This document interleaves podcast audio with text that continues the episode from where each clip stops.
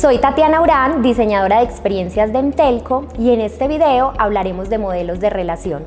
Te contaremos qué son, cuál es su propósito y cómo los aplicamos al interior de Entelco con nuestros clientes, compañeros, líderes y colaboradores. El contenido que tenemos para ti te permitirá seguir construyendo relaciones que se caractericen por la pasión, la experticia y el compromiso. Prepárate para vivir este momento de aprendizaje. Bienvenido. Seguramente has escuchado en tu operación el término modelo de relación y es muy probable que ahora estés aplicando algunos de los pilares que buscan generar las mejores experiencias en los demás.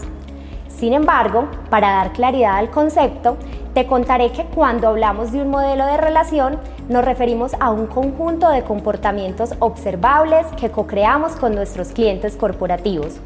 Estos comportamientos son conocidos, interiorizados y aplicados por todos los colaboradores en la relación que tienen con los demás y deben replicarse siempre que haya una interacción con el cliente final. Un modelo de relación nos da orientación sobre cómo debemos interactuar y nos permite consolidar una cultura en donde los comportamientos comunes generen experiencias diferenciadoras y muy positivas. Los modelos de relación traen grandes beneficios para las marcas. Por ejemplo, permiten incrementar los niveles de satisfacción, recomendación y lealtad de los clientes. Permiten también que la marca se diferencie de otros competidores por ejemplo, piensa en una marca que se haya quedado en tu corazón por ese servicio y esa atención que te entregaron.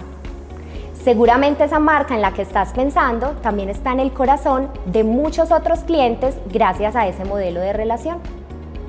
También decimos que los modelos de relación permiten homologar la atención en los diferentes canales, garantizando que el servicio sea muy similar en una llamada, en un chat o cuando los clientes son atendidos, por ejemplo, por nuestros técnicos de terreno. Los modelos de relación nos permiten crear o transformar la cultura organizacional a través de comportamientos que son conocidos y compartidos por todos los colaboradores. Y finalmente, los modelos de relación materializan en comportamientos observables las promesas de experiencia de las marcas. Pero, ¿qué es una promesa de experiencia? Cuando hablamos de promesa de experiencia, nos referimos a la declaración que hace la marca de lo que le hará sentir a sus clientes cuando interactúen con ella. Por ejemplo, Disney ha declarado que es el lugar más feliz de la Tierra. Amazon se compromete con sus clientes a que podrán comprar cualquier cosa en línea. Y en Entelco hemos declarado que enamoramos personas y marcas. Por eso trabajamos a través de los modelos de relación para que nuestros clientes perciban que en realidad estamos cumpliendo nuestro compromiso. Hasta ahora hemos aprendido qué son los modelos de relación y qué ventajas traen para las marcas, pero ahora quiero que conozcas cómo creamos modelos de relación en Emtelco.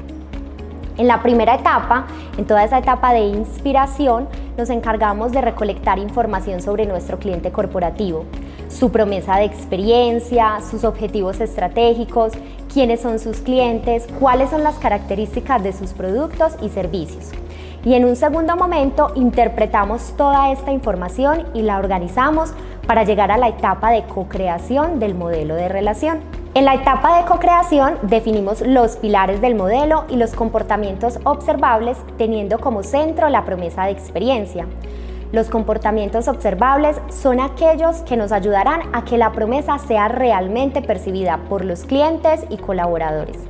Volvamos a la promesa de Entelco. Enamoramos personas y marcas.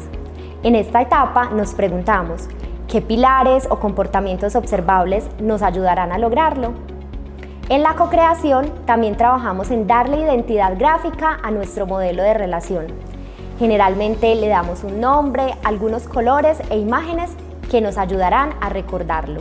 La cuarta etapa la hemos denominado implantación y ocurre cuando llevamos nuestro modelo de relación a la operación, buscando que los creadores de experiencia puedan aplicarlo a través de los diversos canales de atención y que pueda vivirse como una cultura entre todos los colaboradores. En la implantación, las diferentes áreas de nuestra organización desarrollamos diversas actividades para lograr que el modelo sea sostenible en el tiempo. Finalmente, medimos el impacto del modelo de relación a través de diversos indicadores. Por ejemplo, las habilidades blandas medidas desde la calidad emitida, la calidad percibida o encuestas de satisfacción, la disminución de quejas por falta de amabilidad o mala actitud de servicio, el incremento de felicitaciones, la encuesta de clima laboral, entre otros. Para finalizar, sé que te estarás preguntando, ¿cómo puedo vivir el modelo de relación desde mi rol? Te voy a dar tres tips para que los tengas en cuenta. Primero, debes identificar si en tu operación hay algún modelo de relación. En Emtelco tenemos algunos. Por ejemplo, Cree para Grupo Éxito, Como en Casa para ACEP, Corazón en línea para Línea Directa, Ser para Keralti, Siente para Belcor, entre otros. Identifica entonces si en tu operación hay algún modelo. Segundo, si aún no hay un modelo de relación, no te preocupes. En Emtelco tenemos tres pilares claves. Me conecto, soy experto y soluciono. Estos tres pilares reúnen nuestros cinco valores corporativos.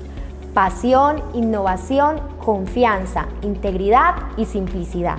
Tercero, recuerda que tu misión es garantizar que cada conversación sea memorable, positiva para tus clientes y compañeros, demostrando que en Emtelco todos somos experiencia.